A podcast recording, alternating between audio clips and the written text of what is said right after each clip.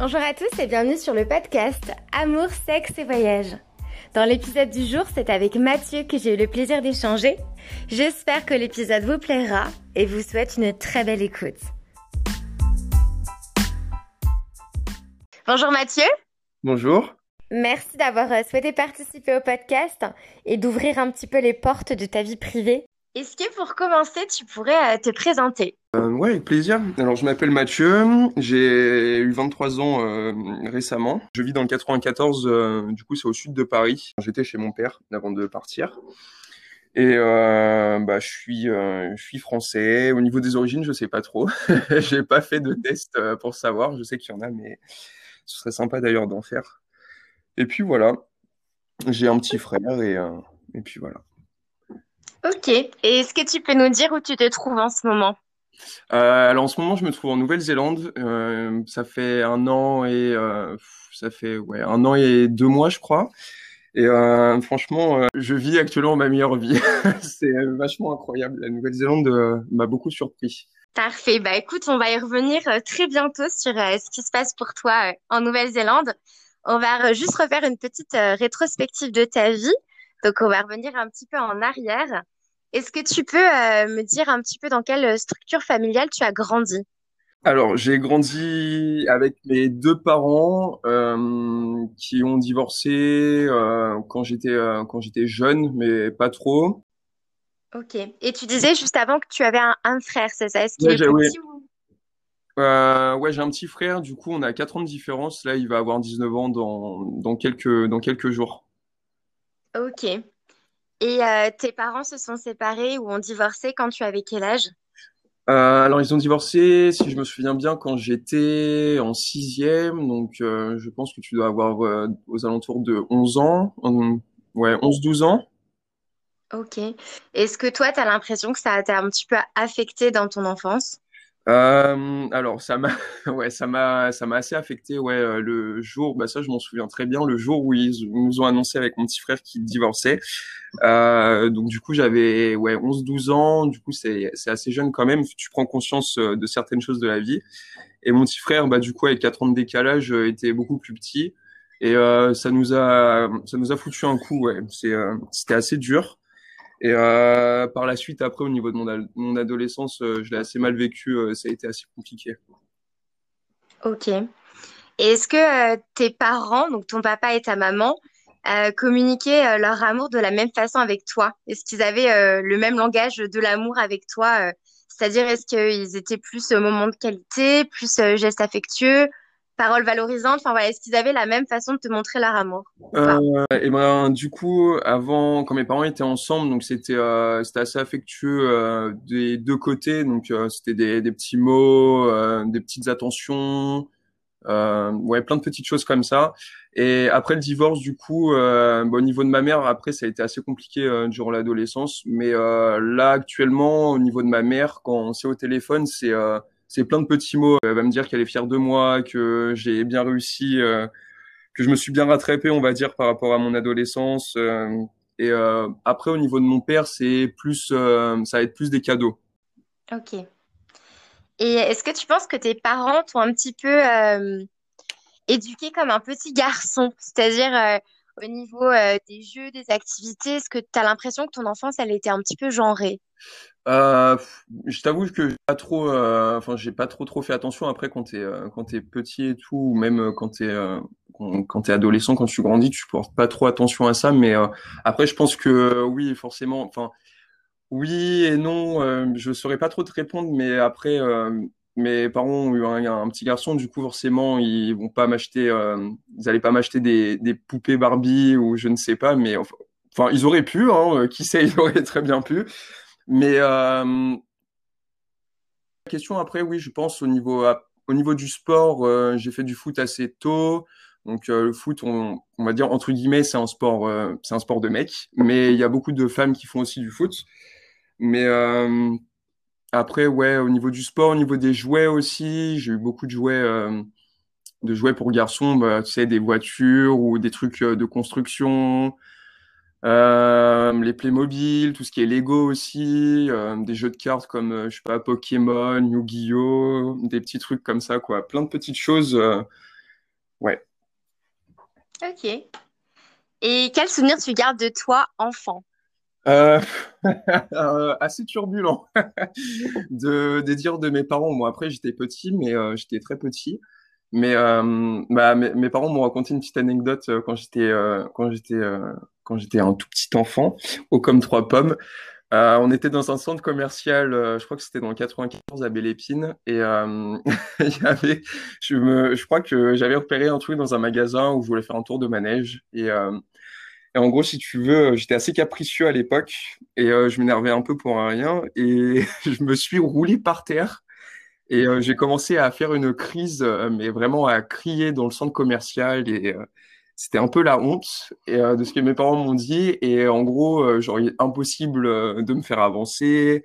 Quand ils me prenaient, je retombais au sol directement.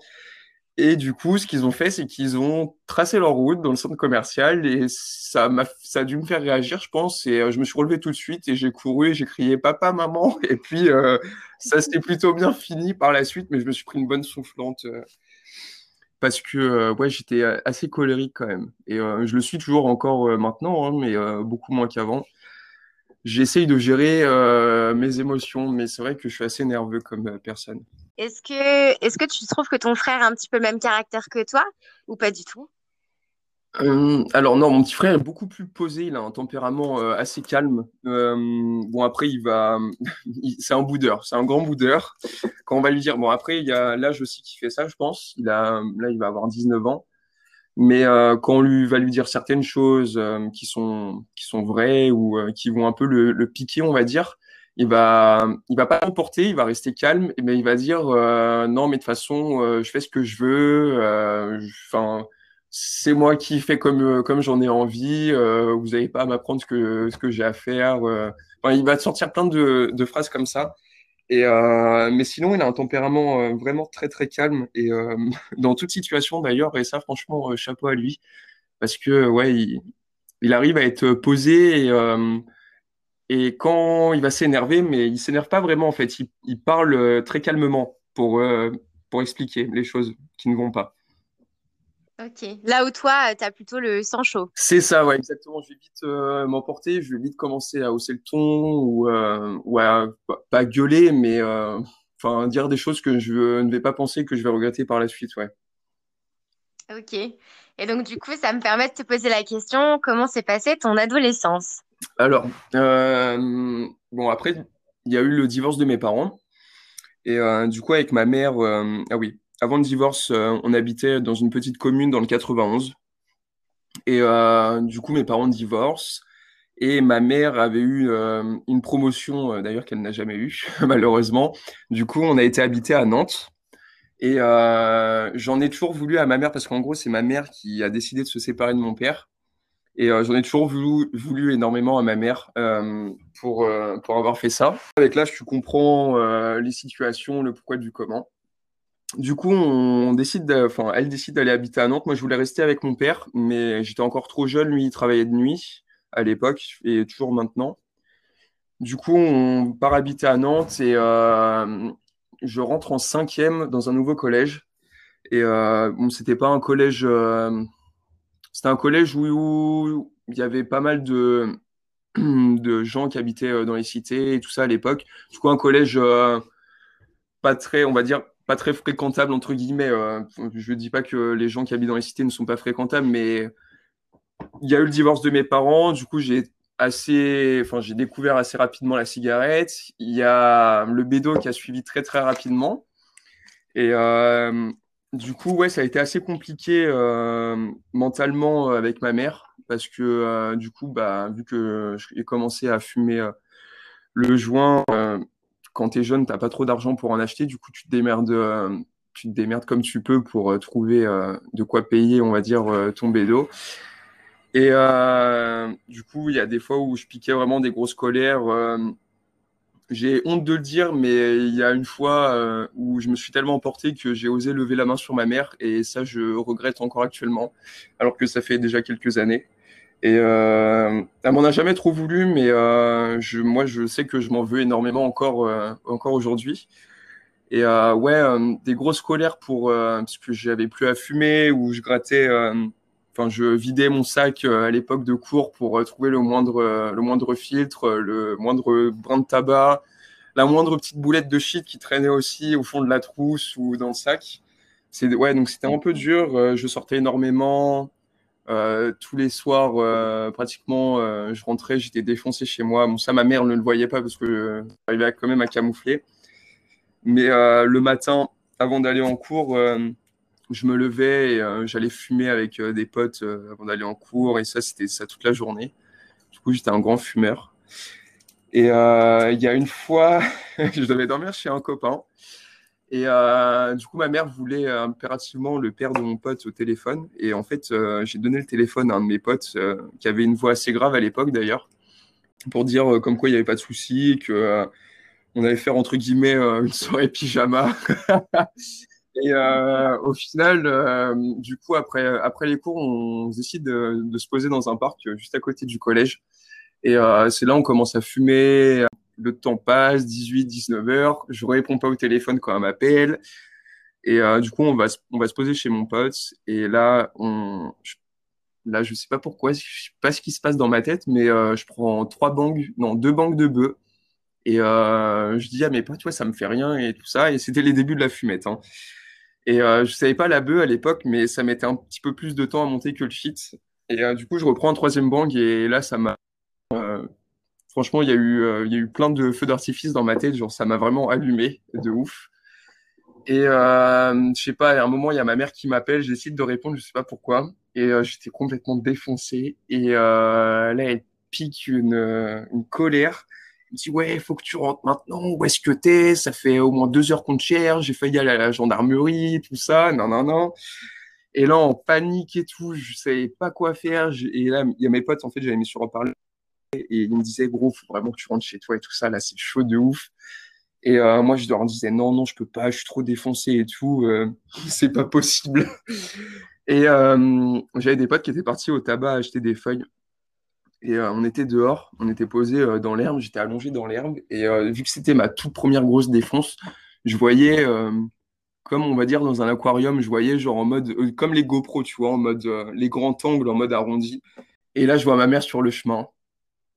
Et franchement, elle s'est retenue de rigoler, mais j'étais dans un état. Elle m'a, dit, elle m'a récupéré. Euh, j'étais vraiment, euh, vraiment attaqué. Mon petit frère, il était en pleurs, il était en panique, euh, il avait peur pour moi. Du coup, on rentre à l'appart. Je dis à ma mère, maman, j'ai faim, je suis trop défoncé, il faut que je mange et tout. Elle me fait des pâtes au jambon. Le temps, le temps que ça chauffe et tout ça, moi j'étais parti prendre une douche. Du coup, entre-temps, j'avais plus faim. Et euh, elle me dit, ouais, c'est prêt à table. Elle me jette l'assiette. Je lui dis, ouais, maman, j'ai plus faim, faut que j'aille dormir et tout. Elle m'a attrapé par l'oreille. Elle m'a dit, écoute-moi bien, là, tu vas manger et tu vas vite aller te coucher. J'espère que cette nuit, tu vas être malade. ouais, le, discours d'une, d'une bonne maman, quand même. J'espère que tu vas être malade pour que ça te serve de leçon. Mais euh, du coup, euh, et je voyais, en fait, dans mes souvenirs, je la vois, en fait, elle avait envie de rigoler. Et du coup, je mange, je me force à manger. Et euh, du coup, je vais dans mon lit, je m'écroule et euh, du coup, je n'avais pas été malade de la nuit. Et euh, donc, c'était plutôt enfin, bon signe, oui et non, parce que du coup, ça m'a fait continuer la fumette et puis ça a empiré avec ma mère. c'était c'était assez compliqué cette période de Nantes, ouais. Il y a même mon père, dis-toi, cette nuit, enfin ce soir-là, qui avait failli faire venir me chercher parce que je répondais pas au téléphone. Du coup, c'était assez tendu euh, toute cette période-là. On est parti euh, ouais, pendant trois ans, trois, quatre ans, c'était assez compliqué. Ta maman, du coup, est-ce qu'elle elle te faisait un petit peu la morale? Elle, s'était rendue compte des comportements que tu avais un petit peu, euh, pas dangereux, mais bon, voilà, enfin, tu te mettais, enfin, ta santé, tu la mettais entre guillemets un petit peu en péril. Est-ce que ça l'a inquiété Est-ce qu'elle t'a déjà fait un petit peu des remontrances Ça? L'a inquiété, oui, oui, bien sûr. quels parents ne s'inquiéteraient pas Mais en gros, elle pouvait, enfin, c'est pas qu'elle pouvait pas dire grand chose, c'est que j'étais tellement borné dans mon monde en fait que euh, tout ce qu'elle pouvait dire, genre euh, ça me passait au-dessus. Et euh, on va dire c'est l'erreur que tu fais on va, quand tu es, es jeune, quoi. T'en fais un peu qu'à ta tête, tu découvres le monde, on va dire, par toi-même. Et ouais, vu que c'était très très compliqué, j'écoutais souvent plus, plus souvent conseils envers mes potes. J'avais un meilleur, un meilleur pote à l'époque et euh, ouais, si on, on, se donnait des conseils mutuellement, on s'entraidait et tout ça. Et non, c'est vrai que c'est vrai que ouais, je, m'en foutais un petit peu de tout ce qu'elle pouvait me dire. Et au niveau des conversations que tu avais avec elle, est-ce que tu as l'impression que certains sujets étaient un petit peu tabous? Ou vous parliez facilement de tout Par exemple, la sexualité, est-ce que c'est un sujet dont tu te souviens avoir parler avec ta maman ou même avec ton papa? Euh, Alors avec mon père, vu que je le voyais très peu, enfin pendant les vacances, du coup, euh, on n'abordait pas trop ce genre de sujet-là. Enfin, si de temps en temps, il, me posait des questions quand même pour savoir s'il y avait une copine. Il me disait faut penser à se protéger, si jamais les préservatifs. Mais euh, sinon, avec ma mère, non, on n'a pas eu trop de sujets comme ça, vu que c'était assez compliqué on se parlait pas trop trop. Du coup, ouais, il y a, ouais, si elle a, dû me dire quand même euh, de faire attention, d'utiliser des préservatifs, euh, s'il y avait euh, l'occasion d'avoir un rapport sexuel. Mais ouais, non, bah c'était pas tabou parce que moi j'en parlais pas de moi-même parce que voilà, je je découvrais ça tout seul. Et à quel âge t'es parti à la découverte de ton propre corps? Euh, comment tu as découvert euh, la masturbation et à quel âge? Euh, Alors, je ne saurais pas te dire à quel âge précisément, mais je pense que ça a été assez jeune. ouais, ça a été assez jeune et je pense que j'ai découvert ça grâce au site porno. je pense que c'est un peu comme, comme tous les garçons ou peut-être pas mal de filles aussi, qui sait. Mais ouais, c'était assez jeune. Je pense que c'était fin de primaire et début du collège. Je pense que c'était entre cette période-là où tu commences, euh, où tes hormones commencent à te donner euh, des petits coups de chaud, ou quand tu vois des filles euh, l'été, ou t'es, enfin voilà quoi. Mais ouais, c'était assez tôt quand même, ouais. Et donc du coup, la pornographie, c'est quelque chose qui a suscité un peu ta curiosité et attisé ton désir. c'est pas quelque chose qui t'a rebuté. Ouais, ouais, ouais, c'est ça, ouais. Bah ouais, c'est quand, quand tu es, quand es, quand es jeune, quand même, tu es assez curieux de voir, euh, enfin, de regarder ce genre de, de vidéos quand même pour euh, voir comment ça se passe, euh, qu'est-ce que ça peut te faire. sais. Et puis tu apprends aussi. Bon, après, il faut faire attention parce que les sites pornographiques, c'est pas ce qui va te permettre d'apprendre réellement la sexualité. Ça, ça peut te montrer, on va dire, quelques trucs et ça peut t'apprendre quelques, quelques petites choses quand même par euh, la pornographie, tu penses que c'est quoi qui a le plus euh, participé à ton éducation sexuelle? Alors, il y a un truc euh, dont je parlais avec Léna, c'est, bon, ça fait quelques années quand même déjà, c'était l'exposition qu'il y a eu et ça a pas mal, ça a pas mal marché. C'était l'exposition du zizi sexuel de Titeuf à l'époque. Et, et ils avaient sorti un livre et du coup, je crois que je sais plus si c'était ma mère ou mon père qui m'avait acheté ce livre parce que je le voulais impérativement parce que c'était un peu la mode. Et, euh, du coup, ouais, euh, franchement, ce livre-là, euh, sans déconner, ça m'a pas mal appris de choses au niveau de la sexualité, au niveau surtout des, parties du corps aussi. c'était, c'était pas mal centré là-dessus, de comment fonctionnaient les, les, parties du corps, le, désir aussi. Et ça a pas mal participé aussi, mais ça, c'était quand j'étais un peu plus jeune. Mais sinon, ouais, après, les peu de cours d'éducation sexuelle que j'ai pu avoir aussi. Ça te permet d'apprendre aussi le corps de la femme, le corps de l'homme, euh, comment ça fonctionne. On va dire un peu toutes les bases euh, à savoir euh, sur le, la fonctionnalité du corps humain. Et tu penses que la première fois que tu as ressenti du désir sexuel, c'était à travers une vidéo à caractère pornographique ou une image à caractère pornographique, ou c'était plus une fille de ta classe où tu as commencé à la sexualiser? Alors, je pense que quand tu es jeune, tu vas beaucoup sexualiser euh, la femme parce que tu vas avoir des pulsions et du désir euh, sexuel. Après, je pense que ce qui m'a donné, je pense, le plus, le plus de désir et envie euh, d'avoir des rapports sexuels, je pense que ça va être la pornographie parce que bah, tu, tu vois, tu vois deux personnes qui font l'amour, ça, ça, ça, donne envie, on va pas se mentir. Et après, après, euh, en grandissant aussi, euh, regarde, enfin, voir des filles dans la rue, euh, enfin, les trouver jolies, tu as peut-être envie d'avoir un rapport avec elles ou pas. Mais j'ai pas trop sexualisé la femme parce que les femmes ne sont pas des objets. Et je trouve que quand les hommes regardent les femmes avec insistance, c'est très très pesant. Et, et je trouve qu'il y a beaucoup d'hommes qui sexualisent en, justement avec ce regard assez lourd. et je trouve ça assez malsain quand même bien d'accord. Euh, et du coup, quand tu pensais à ta première fois, est-ce que tu étais plutôt euh, stressée à l'idée de comment ça va se passer? Ou c'était vraiment quelque chose que tu attendais avec euh, impatience? un peu des deux. Un peu des deux. Alors, faut savoir que la, ma première fois, je l'ai faite. euh, bon, on peut pas dire que c'est tard ni tôt, mais je pense que je l'ai fait au bon âge. J'avais, je pense, 17 ans. Ouais, 17 ans, ouais, c'est ça. J'étais en seconde, seconde ou première, je me souviens plus. Enfin bref. Et euh, ouais, j'étais un peu stressé. C'était une fille de mon lycée. Euh, et quand elle est venue chez moi au moment de passer à l'acte, on va dire, euh, je pense que j'ai eu un gros pic de stress et impossible d'avoir euh, une érection. Et euh, ça a dû durer, je sais pas, peut-être 10-15 minutes. Je sais pas, je me suis posé trop de questions. Je me suis même demandé, je suis même allé jusqu'à me demander si j'étais pas gay, pour te dire. Mais moi, ça aurait pas été bien ni mal, mais je, me je me suis quand même posé la question. hein. Mais euh, après, euh, je sais pas, elle, a réussi à me détendre euh, et euh, du coup, ouais, ça s'est fait tout seul. Et bon, après, j'en garde pas un bon souvenir ni un mauvais. C'était la première fois, du coup, j'avais pas d'expérience. Donc ouais, le, je sais pas, le dépucelage, ouais, ça, ça m'a pas non plus trop, trop marqué, on va dire. Et du coup, t'as, tu n'as jamais eu de désir sexuel pour un homme? Non, non, j'ai jamais eu de désir sexuel pour un homme. Après, je vais pas mentir, euh, je trouve euh, des hommes euh, très bien, enfin, qui, qui ont un beau body, qui se savent très bien et tout ça. Je vais pas, je, on, faut pas dire le contraire, faut pas se mentir, hein, mais euh, c'est comme des femmes qui vont trouver des femmes euh, très très jolies. euh, mais j'ai jamais eu de, on va dire, de réel désir sexuel envers un homme. Ouais, tout à fait. C'est vrai qu'on peut trouver quelqu'un de très attirant sans pour autant avoir envie de coucher avec cette personne ou d'avoir une histoire d'amour Mm. avec, quoi. Donc, euh, on va parler de Léna puisque tu as évoqué son prénom. Euh, donc, tu es en couple avec euh, Léna depuis euh, deux ans, je crois.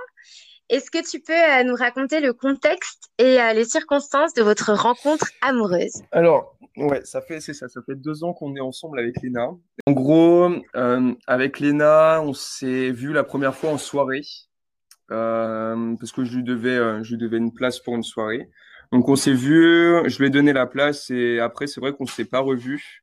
Elle m'envoyait des messages euh, de temps en temps, mais euh, moi je faisais un peu l'ignorant parce que j'étais, euh, j'étais sur, enfin j'étais avec une autre fille à l'époque. Et euh, en gros, quand on allait en soirée, euh, Léna m'a dit, euh, me disait qu'elle me voyait euh, assez régulièrement, que ce soit en teuf, en soirée, mais moi, impossible de la voir. Et, euh, et du coup, euh, on a commencé à vraiment se parler euh, sur la période de mai, où euh, on se parlait sur Messenger. On essayait de, de se voir. D'ailleurs, on s'est vu sur une manif, ça s'appelle la Manif Free, donc c'est une manif sur Paris des sons de système de teuf. Et donc ça dure tout, l'après-midi et on devait se voir, enfin on s'est vu à cette manif, sauf que moi j'étais avec, j'étais avec, on va dire, ma copine entre guillemets de l'époque. Et euh, donc euh, on s'est dit bonjour, euh, je vais, lui ai pas sorti une excuse, c'est véridique, je suis allé acheter de l'alcool, mais je lui ai dit que je revenais et au final je suis jamais revenu. Du coup, du coup ouais un petit peu de regret quand même. Mais au final, après on s'est reparlé. On s'est, on va dire, on s'est donné rendez-vous à une soirée parce qu'il y avait un, autre gros event sur Paris. Et c'est à cette soirée-là, là, du 15 juin 2019, où on s'est, euh, on va dire, on s'est pécho, clairement. Mais euh, ouais, c'est à cette soirée-là, en gros, qu'on s'est rapprochés et euh, on a vraiment commencé à se parler. Enfin, c'est moi qui ai parlé à Léna. Je lui ai envoyé un message directement le lendemain après la soirée, après un bon repos. Et je lui ai dit qu'on avait passé une bonne soirée, que, que je voulais la revoir. Et pourquoi pas repasser du temps ensemble. Et euh, du coup, bah, c'était assez réciproque. Et euh, bah, du coup, moi, à ce moment-là, je, veux- je voulais une relation euh, sérieuse. Je, je voulais me poser. J'en avais marre d'aller à droite, à gauche. Et euh, du coup, je lui ai posé la question euh, cash. Je lui ai demandé euh, si elle aussi voulait du sérieux. Et puis, euh, j'ai une réponse positive, positive, pardon. Et euh, du coup, j'étais trop content. Genre, euh, j'étais derrière mon téléphone et euh, je criais silencieusement, on va dire. Euh, et c'est à ce moment-là où vraiment a commencé à s'installer une, euh, une vraie relation. On se parlait vraiment tous les jours. On se voyait aussi. Enfin, moi, j'avais mon travail dans le 94. mais je venais régulièrement chez Léna, je prenais la voiture le soir, je faisais pour voir madame, je faisais une heure, heure et demie de route en comptant les bouchons, bien sûr, hein, parce que Paris, c'est bonjour la galère à 18h, 19h. Et du coup, ouais, je faisais quelques allers-retours dans la semaine. Et après, c'est devenu très régulier. J'allais chez elle tous les soirs de la semaine. Et je partais de chez elle le matin du 95, du coup, du nord de Paris, pour aller au sud de Paris bosser. Du coup, ça me faisait, ouais, deux, trois heures aller-retour dans la journée enfin le matin et le soir euh, compris. Mais euh, bon, on va dire que c'était euh, c'était pour la bonne cause. Et puis c'est moi aussi qui voulais passer du temps avec elle pour vraiment souder quelque chose de fort. Et puis c'est une très belle preuve d'amour parce que c'est pas une partie de plaisir de mettre autant de temps pour aller au travail et puis et puis pour retourner chez soi. Donc non, mm. c'est très mignon. Et, je pense que c'est une question un peu compliquée que je vais te poser, mais qu'est-ce qui t'a, je pense que c'est l'ensemble, euh, la réponse, mais est-ce qu'il y a quelque chose en particulier qui t'a plu et attiré chez elle, on va dire physiquement dans un premier temps, et après au niveau de sa personnalité, pourquoi elle et pas une autre? Pourquoi tu as souhaité t'engager dans une relation sérieuse avec elle alors qu'au final, euh, tu as vu des conquêtes avant et tu n'avais pas forcément envie de t'engager euh, précédemment. Alors c'est marrant, pardon, excuse-moi, je rigole, c'est marrant parce que euh, là on est en train de faire euh, du coup le podcast pour ta chaîne et elle est juste à côté et du coup elle me regarde du coin de l'œil pour cette question. Alors non, du coup c'est une question assez compliquée, on va dire assez simple en même temps. Mais ce qui m'a vachement attiré chez Elena, c'est d'abord sa gentillesse, son humour et on va dire sa beauté euh, c'est ces trois choses-là euh, qui m'ont qui m'ont fait déraper, on va dire. Et euh, après, on a beaucoup de choses en commun. On a pas mal de points en commun avec Léna. Et c'est comme si ouais, on se connaissait depuis. En fait, quand on s'est rencontrés, c'est comme si on, se connaissait depuis, je sais pas, 3-4 ans. Le feeling est tellement bien passé que ça s'est vraiment fait tout seul. Et le point commun aussi que j'ai adoré, c'est qu'on a une famille de voyageurs euh, le père de Lena, il vit actuellement en Thaïlande. Euh, ses parents, ils ont beaucoup, beaucoup voyagé. Et euh, moi, mes parents aussi ont beaucoup voyagé dans les pays asiatiques. Et c'est ce qui nous a rapprochés parce que Lena avait le projet de partir en Nouvelle-Zélande. Et moi, j'avais envie de bouger aussi de la France, mais j'avais un petit peu peur quand même parce que le faire tout seul, faut quand même, excuse-moi du terme, mais porter ses couilles. Et euh, du coup, c'est un peu le projet qui nous a rapprochés euh, avec Léna au bout de quelques mois de relation. Et donc, du coup, vous commencez votre histoire. Euh, j'ai l'impression que vous êtes un couple très fusionnel. Donc, vous passez beaucoup de temps ensemble, vous partagez énormément de choses. Et donc, elle, si je comprends bien, elle avait ce projet de partir très rapidement, euh, sans que tu te poses trop de questions, tu t'es dit, bah go, euh, je la suis et euh, je pars avec elle. Ouais, alors du coup, en fait, si tu veux, c'est pas Léna qui m'a dit qu'elle voulait partir en Nouvelle-Zélande, cette coquine. En gros, si tu veux, je l'ai apprise par une de mes meilleures amies. qui m'a dit ouais c'est trop bien le projet de Léna de partir en Nouvelle-Zélande pendant un an et tout ça et du coup je l'ai regardé l'air de dire comment ça, et à partir de Nouvelle-Zélande, alors qu'on commence à, à, créer quelque chose d'assez fort. Et du coup, bah, je lui ai posé la question euh, quelques temps après, il me semble. Et en fait, si tu veux, elle a le projet de partir en Nouvelle-Zélande euh, avec sa meilleure amie Charlotte. Et euh, du coup, au final, j'ai un peu pris la place de sa meilleure amie. Et il n'y a aucun regret vis-à-vis de, des deux parties. Hein, parce que du coup, sa meilleure amie a pu trouver un copain avec qui elle est très bien. Enfin bref, là n'est pas le sujet. Mais euh, on est parti en Nouvelle-Zélande au bout de trois mois de relation avec Léna. Du coup, du coup, on était en pleine connaissance l'un de l'autre. Et je pense que c'est ce qui a permis d'avoir euh, ce très très beau voyage parce qu'on a appris à se connaître réellement euh, en Nouvelle-Zélande. Parce que comme tu dis, on, vit en fait, enfin, on est toujours ensemble, on est assez fusionnel. Et euh, bon, après, il y a des petites embrouilles, mais ça, c'est normal. C'est, dans tout couple, euh, tout couple a ses, petites, euh, assez petites embrouilles, et c'est ce qui fait avancer un couple d'ailleurs. C'est très important, je trouve. Et ouais, au bout de trois mois de relation, et euh, on on a vachement appris l'un sur l'autre au final. Et c'est, c'est ce qui nous a permis, je pense, de créer ce lien aussi fort. Que je pense que si un couple qui avait déjà une relation de un ou deux ans avant de partir en voyage pars en voyage, je pense que ça peut être un peu plus compliqué de vivre 24 heures sur 24, 7 jours sur 7 ensemble. Alors qu'avec Léna, ça s'est fait vraiment tout seul. Il n'y a pas eu. Oui, c'était c'était un peu la continuité finalement de votre relation qui a commencé dans la fusion. Et là, du coup, forcément, vous étiez, euh, vous continuez à être beaucoup, beaucoup ensemble, à partager beaucoup de choses. Donc, euh, ça s'est fait vraiment ouais, c'est ça, ouais, ça s'est fait, euh, ça s'est fait le plus, le plus simplement possible, on va dire. C'est franchement, on, on, va pas dire bravo à nous deux, mais c'est, c'est quand même, c'est pas rare. Je, bah, après, je connais aucun couple enfin, dans mes amis proches qui pourraient euh, réussir ce genre d'aventure à être 24 euh, heures sur 24 avec, euh, avec une personne. Surtout que bah, là, on dort ensemble, on mange ensemble, on travaille ensemble. Et d'ailleurs, le travail, c'est assez compliqué des fois. On a chacun notre façon de travailler. C'est vrai que des fois au travail, on va pas dire tous les jours, mais on, on, peut se prendre la tête alors que le soir venu, on va, on va se faire plein de câlins je comprends. Hein. C'est sûr que avec n'importe qui, même avec euh, son ou sa meilleure amie, être 24 euh, heures sur 24 avec quelqu'un, euh, il y a forcément des petits moments de désaccord et, et de dispute. Mais tant que le soir, c'est des retrouvailles endiablées sur l'oreiller, tout va. Est-ce que tu peux nous... Alors, on va dire que, évidemment, résumer comme ça en peu de temps un an d'aventure, c'est impossible. Mais est-ce que tu peux un petit peu nous raconter les moments forts et marquants que vous avez vécus depuis votre arrivée en Nouvelle-Zélande hum, Alors. Euh, ouais, il y a plein, plein de choses à dire, comme tu dis, donc c'est un peu compliqué. Euh, mais il y a, y a quelques points qui m'ont euh, assez marqué en Nouvelle-Zélande. déjà, il y a eu le Home Festival de l'année dernière, donc de 2019 à 2020. Et donc, c'était dans l'île du Nord, au nord d'Auckland. Et euh, ce festival-là, c'est le festival qui nous a permis de rencontrer, euh, on va dire, nos travel mates euh, Marine et, Lu et, Lucille. Et franchement, ça a été l'une de mes meilleures rencontres en Nouvelle-Zélande. on a passé énormément de temps ensemble, tous les quatre.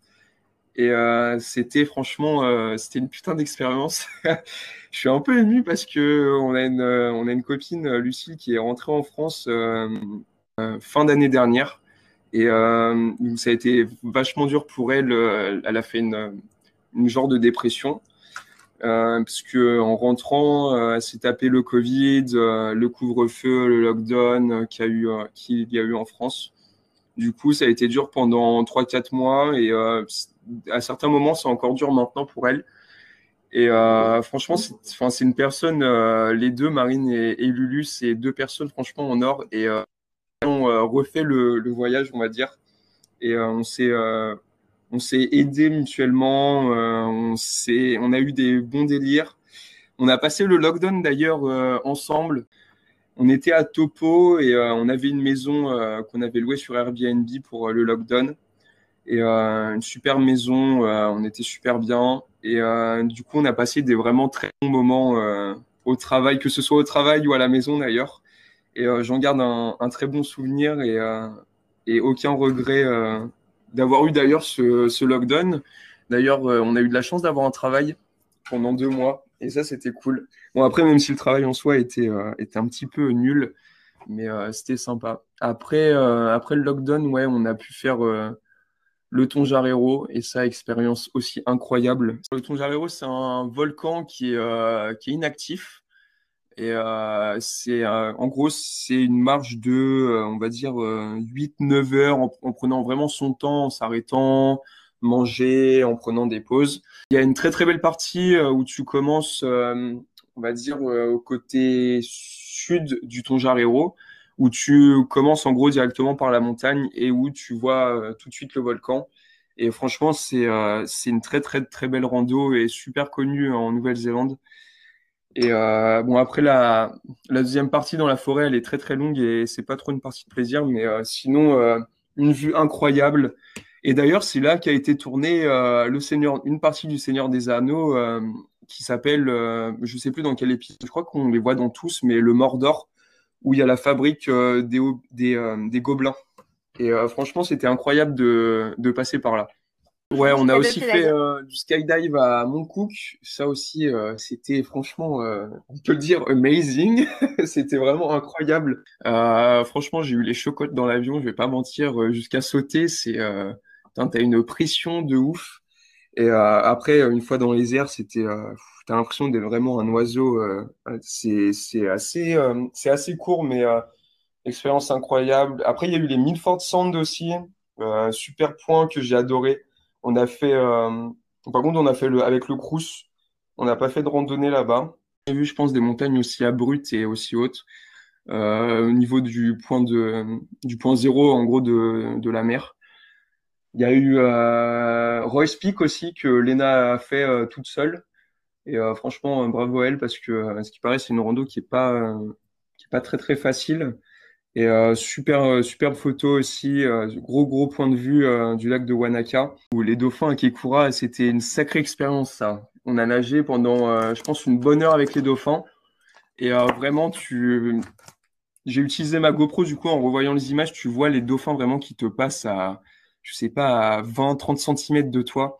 Donc du coup, tu n'as pas le droit de les toucher parce que les dauphins ont une peau très très fine, du coup, ça aurait pu les, les abîmer leur peau et leur faire un peu mal mais euh, tu les vois faire des flips dans l'eau, tu, enfin, ils, jouent avec toi en gros, tu dans l'eau, ils vont te tourner autour et tu les entends, euh, c'est marrant ce bruit sous l'eau. Bon, je vais, vais pas le faire parce que ça va être un petit peu ridicule, mais euh, ce bruit qu'ils font dans l'eau, tu as l'impression qu'ils rigolent et quand, tu vois leur tête passer juste à côté de toi, tu as l'impression qu'ils te, te font des sourires et j'ai trouvé ça vachement incroyable.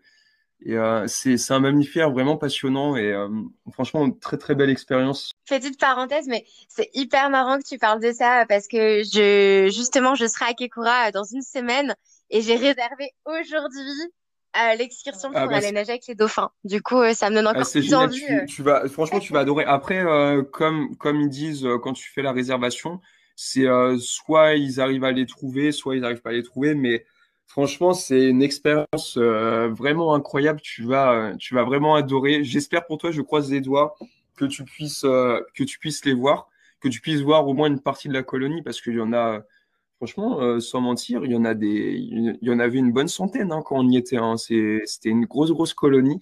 Il y avait des bébés, il y avait des, vieux aussi. Tu peux voir en gros, les, les, vieux, ils sont assez tachetés. Et euh, non, non, franchement, tu, tu vas adorer. C'est une, euh, une, superbe expérience à faire en Nouvelle-Zélande. Donc, du coup, bon, là, euh, c'est que du positif. Vous avez fait plein de rencontres, vous avez fait des activités de dingue. Est-ce que tu as eu des moments ou des circonstances qui t'ont fait un petit peu sortir de toi? Il y a eu quelques moments où c'était assez compliqué. c'était assez compliqué au niveau du travail en Nouvelle-Zélande faut savoir que en tant que backpacker, euh, tu vas souvent travailler en ferme et euh, un peu dans des dans des factories, euh, enfin dans du packing, dans du pack house, dans dans du picking, dans du tu vas faire du finning. Donc ça, reste assez, ça, reste assez compliqué parce que c'est du travail de ferme. Et c'est vrai qu'il y a trois quatre fois où j'ai pu sortir de moi. il y a une fois où on était dans du cutting de brocoli.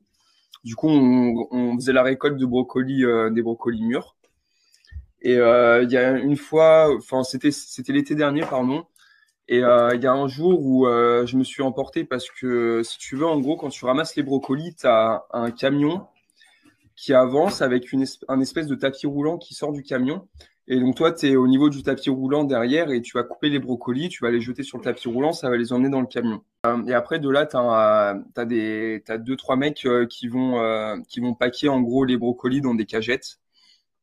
Et une fois que le camion est plein, bah, du coup, on est obligé de changer de camion. Du coup, on enlève le tapis roulant, le camion s'en va et à ce moment-là, en gros, j'avais pris mon sac et euh, en attendant l'autre camion, parce que l'autre camion, il était au niveau de, de, de la ferme, en gros, de l'office. Du coup, le temps qu'il arrive, il y avait quoi? Il y avait 5-10 minutes. Du coup, bah, je décide de boire et euh, tu l'un des superviseurs euh, qui vient me voir et me dit non, euh, tu prends pas ton sac, euh, c'est pas la pause. Du coup, je lui dis, je lui dis en anglais, je lui dis comment ça, c'est pas la pause. Enfin, du coup, il me dit non, avec parce que c'était un hindou et il parlait pas très bien anglais. Et euh, avec le peu de vocabulaire qu'il avait, il me dit no break, no take the bag. Et du coup, je le regarde comme ça et je commence à un peu, un peu à m'énerver parce que c'était l'été et on était au sud d'Auckland et il faisait dans les 30 degrés, je crois, à cette période-là. Je commence un peu à m'énerver et tout ça et jusqu'au moment où il y a le manager, en plus il était jeune, il avait, je crois, il avait 25 ans. Et euh, il vient me voir, il me dit euh, ouais, euh, qu'est-ce qui se passe et tout ça. Et du coup, je, je, lui explique avec le peu de vocabulaire d'anglais que j'avais à l'époque.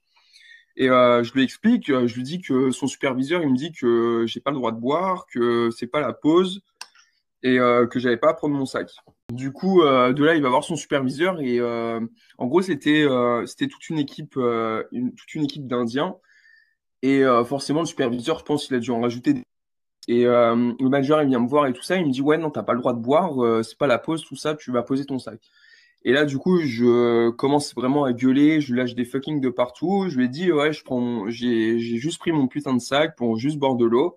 Il fait super chaud, ça fait trois heures qu'on travaille, c'est bientôt la pause, euh, on attend le camion. Il faut que je bois parce que, parce que je me sens pas bien, tu vois. Et là, il commence à sortir, enfin, à me dire je sais pas quoi. J'étais tellement énervé que je me suis même pas dit. Et du coup, euh, je me suis encore plus énervé jusqu'au moment où il dit bon bah le contrat il est rompu, vous êtes viré. Et il y a eu, euh, du coup, bah, on quitte le travail, on bossait pour un contracteur et du coup le mec euh, il s'est excusé parce que c'était pas au manager de nous virer, parce qu'il avait pas les droits sur nos contrats et tout ça. Enfin bref. Du coup, ouais, euh, grosse, euh, grosse colère et euh, je m'en suis un petit peu voulu parce que au final, le travail, il payait assez bien quand même, même si c'était dur. Mais bon, après, enfin que le mec, il me dise que tu t'as pas le droit de boire, il fait 30 degrés, ça fait 3 heures qu'on bosse, il y a des limites quand même. Et il y a une autre fois à Topo où ça faisait, bah, c'était pendant le lockdown du coup, on travaillait dans une usine de, de tomates et il y a plusieurs jours où j'ai pété un plomb jusqu'à ce qu'on se fasse virer parce que le taf euh, physiquement c'était assez dur quand même et puis euh, tu as la pression aussi mentalement parce que tu as toutes les tomates qui déboulent, tu dois les trier par taille, les mettre dans des cartes sur les palettes et tout. Du coup, c'était assez compliqué quand même euh, jusqu'au moment où on, nous dit, on, nous a dit qu'on était viré parce que ça allait pas, parce qu'on était des râleurs, on va dire. Du coup, ouais, quelques petits excès de colère, mais sans regret parce que je trouve quand même euh, qu'il y a certaines limites à pas dépasser euh, en tant que en tant que enfin, superviseur manager euh, des fois ils y vont un petit peu fort quand même ils se permettent de dire des choses qu'il n'y a pas à dire. Je m'énerve de moins en moins je prends sur moi je me j'essaye de prendre en gros le meilleur du travail. J'essaye de prendre le meilleur parti de me dire que je fais ça pour l'argent que je fais ça pour pour notre bien, pour aller en Australie aussi. Ça joue beaucoup aussi sur le mental. De, de se fixer un but quand tu travailles en ferme, en fait, je trouve que c'est ce qui est le plus important. C'est ce qui va te permettre de tenir en gros euh, dans ton job et de faire le plus de semaines possible euh, et d'être vraiment concentré dans ton travail aussi. Je trouve que c'est que c'est vachement important, pardon, parce que les travails de ferme, c'est on se rend pas compte, mais quand tu tapes du, c'est pas énorme, mais quand tu tapes entre du 50-60 heures la semaine, ça commence à faire quand même par rapport au système français.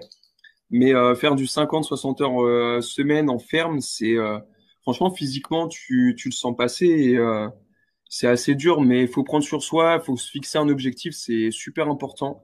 Donc pour les personnes qui vont écouter le podcast et qui travaillent en ferme, franchement fixez-vous un objectif et lâchez rien, même si c'est dur. Faut prendre sur soi et, et donner le meilleur. Est-ce que vous avez eu d'autres petites galères, euh, des choses pas cool, euh, comme je sais pas une peine de véhicule, parce que souvent malheureusement euh, on tombe pas sur un véhicule qui tient la route. Les galères, on n'en a pas eu énormément. après, peine de véhicule, c'est marrant que t'en parles parce que le premier jour, on achète la voiture. Le premier jour, on se pose sur un espèce de parking. Et, et en gros, je sais pas pourquoi, mais au moment de repartir, impossible de redémarrer la voiture. Du coup, on, commence à paniquer, on venait juste de l'acheter, on se dit putain, mais qu'est-ce qui se passe? Qu'est-ce qu'on a fait à la voiture? Du coup, on s'est tout de suite dit c'est la batterie. Et heureusement qu'il y avait, euh, quelqu'un sur le parking qui, a pu nous, mettre les câbles, redémarrer la batterie directement. Donc ça nous a un peu sauvé parce que euh, c'était une route un peu euh, au milieu de nulle part. Et euh, sinon, après, au niveau des galères de voiture, non, on a pris, on en a pris vachement soin. Et euh, la dernière galère qui a pu euh, y avoir là, c'était euh, bah, c'était récemment d'ailleurs, c'était la semaine dernière. On va au travail et je devais checker l'huile. Du coup, je check l'huile sur la pause de 10 heures et je vois que le niveau est assez bas. Du coup, je remets de l'huile et comme un petit imbécile, un apprenti mécano, on va dire, je mets un petit peu trop d'huile sans faire exprès. Du coup, je dis c'est pas grave. Léna me dit on verra ça, on verra ça à midi, après le travail, pardon. Du coup, vient 15 heures, donc c'était samedi dernier pour remettre dans le contexte, donc euh, samedi dernier, euh, ouais, tu tapes une, une, euh, semaine de six jours, tu as une seule chose en tête, c'est de rentrer et de te poser tranquillement. Et du coup, 15 heures, on rentre dans la voiture, je mets le contact, les voyants s'allument, donc tranquille. Et là, la voiture qui fait un bruit de comme si en gros elle avait, elle avait trop injecté d'essence ou d'huile dans le moteur et euh, du coup, impossible de la faire démarrer. Et euh, la grosse panique, euh, Léna vraiment pas bien. On se dit qu'on va devoir faire appel à, à une dépanneuse pour nous remorquer jusqu'au garage qui ouvre lundi. Et du coup, je décide de faire la vidange moi-même parce que le seul, le seul problème qu'on voyait, c'était ça, c'était le, le, surplus d'huile en gros qui faisait que la voiture ne démarrait plus. Du coup, je fais la vidange moi-même, j'arrive à trouver le boulon pour euh, à dévisser. Et euh, j'enlève peut-être un peu trop d'huile, mais bon, ça, c'est pas grave. Après, on avait le, bidon. Et euh, du coup, je resserre et tout. Je remets le contact. Impossible de démarrer la voiture. Grosse panique. On appelle notre patron. Il nous envoie un collègue qui vient nous chercher. Du coup, il nous met les pinces pour vérifier que ce soit pas la batterie. Et donc, ça démarre toujours pas. Donc, on laisse passer le week-end. Le lundi, euh, on va voir notre boss. On dit bon, écoute, euh, je suis désolé, mais on va devoir prendre la journée pour appeler le garage et aller au garage. Et là, d'une gentillesse qu'il est, il nous dit les gars, filez-moi vos clés, je vais m'occuper de votre voiture aujourd'hui. On le regarde, on le remercie. Euh, et du coup, sur la pause de 10 heures, il appelle et il me dit les gars, vous êtes vraiment, vous êtes vraiment des branleurs parce que j'ai câblé avec mon, avec mon 4x4 euh, votre batterie et la voiture, sans même avoir mis les clés, elle a démarré toute seule. Franchement soulagé, pas dépensé de d'argent dans le garage, donc euh, ça nous a refait. On a été changer la batterie euh, là dans la semaine et du coup on a vendu le van aujourd'hui. Ça y est, c'était le dernier jour. Oh, et du coup, alors, c'est quoi les émotions? Vous avez vécu tellement de choses dans ce van. Ça fait bizarre, ouais. Franchement, après avoir passé un an et deux mois euh, dans ce dans ce van qui nous a emmené euh, partout, à avoir fait euh, plus de 20 000 kilomètres avec. Franchement, c'était une sacrée une sacrée expérience. Et franchement, pour une, une vieille voiture de 96, elle nous a tenu, elle nous a tenu vraiment beaucoup. Enfin, comment dire Mince, je perds mes mots encore. C'est vrai que quand on achète une voiture ici, c'est vrai qu'il y a quand même beaucoup de gens qui ont certainement eu la voiture avant, parce qu'il y a quand même beaucoup de backpackers qui utilisent des véhicules, etc. Enfin, on sait jamais en fait vraiment l'état dans lequel on achète un, véhicule. Donc euh, là, pour le coup, votre voiture, 20 000 km. ouais, bah surtout qu'elle nous a emmenés euh, deux fois dans chaque île. Ouais, on a fait euh, l'île du Sud en hiver. C'était hard de ouf. Franchement, j'ai jamais, j'ai jamais eu un coup de bad comme ça. On a même failli euh, rentrer en France pour te dire euh, cet hiver. Tellement euh, c'était compliqué de dormir dans la voiture et de travailler en même temps. C'était c'était vachement rude, ouais. Mais très très bon souvenir quand même. C'était une, très très bonne expérience. Et puis ça te forge le mental aussi. ouais. Nous, on n'a aucun regret d'avoir lâché la voiture, surtout que on part en Australie dans très peu de temps, j'espère, je croise des doigts. Et euh, parce qu'en plus, on a tout booké. Malheureusement, avec le Covid, on est obligé de faire une quarantaine en, arrivant en Australie. Donc j'espère que j'espère que ça va bien se passer parce qu'on est censé partir le 20 mars. Donc j'espère que d'ici là, il va y avoir des, des updates euh, assez positifs. C'est tout ce que je vous souhaite que du coup la quarantaine bah, n'existe plus parce que c'est vrai que c'est compliqué de devoir débourser une sacrée somme d'argent parce que la quarantaine c'est pas juste vous réservez vous un hôtel et vous y restez c'est euh, justement organisé par le gouvernement et c'est une somme astronomique. Donc, euh, j'espère que vous pourrez rentrer sur le sol australien sans vraiment grand souci. Et du coup, quels sont vos projets pour l'Australie? Est-ce que vous comptez rester une année? Euh, peut-être une, année sûre, peut-être plus. Euh, on verra euh, ce que l'avenir nous réserve, mais en tout cas faire une année pour sûr. Et puis après, voir comment ça se passe, voir si vraiment on aime rester en Australie, pourquoi pas rester plus longtemps. Sinon, si la situation permet de rentrer en France, on, on, rentrera en France un petit temps et puis repartir encore en voyage. On verra bien ce que, comment ça se déroule, mais faire un an sûr en Australie, ouais. Ok, super. Bah écoute, euh, Mathieu, je te remercie vraiment d'avoir participé au podcast. Ça m'a fait euh, vraiment plaisir d'échanger avec toi et avec Léna parce qu'elle est pas très loin de toi. du coup, bah je vous souhaite euh, que du bonheur, encore plein d'amour, que cet amour fusionnel ne s'arrête pas. Et puis bah j'espère que vous serez pas déçus de l'Australie. Moi, je sais que j'ai adoré l'Australie. Donc j'espère que vous verrez une super belle aventure là-bas. Qui sait, peut-être que vous aurez un 4x4 avec euh, la tente sur le toit pour changer du van ou alors euh, vous remettrez euh, l'expérience van en route dans un autre pays. Mais en tout cas, je suis sûre que ça va être génial. Donc je vous souhaite que du bon. Et je te remercie encore Mathieu. Bah, merci à toi Christelle, ça fait, ça fait vraiment super plaisir de d'échanger comme ça et puis de parler un petit peu un petit peu de la vie, euh, du voyage aussi. Euh, c'était, euh, c'était vachement cool de se remémorer quelques petits souvenirs. Et puis, ouais, j'espère que l'Australie se passera bien et plus de vannes en Australie. On aimerait bien essayer la roof tente.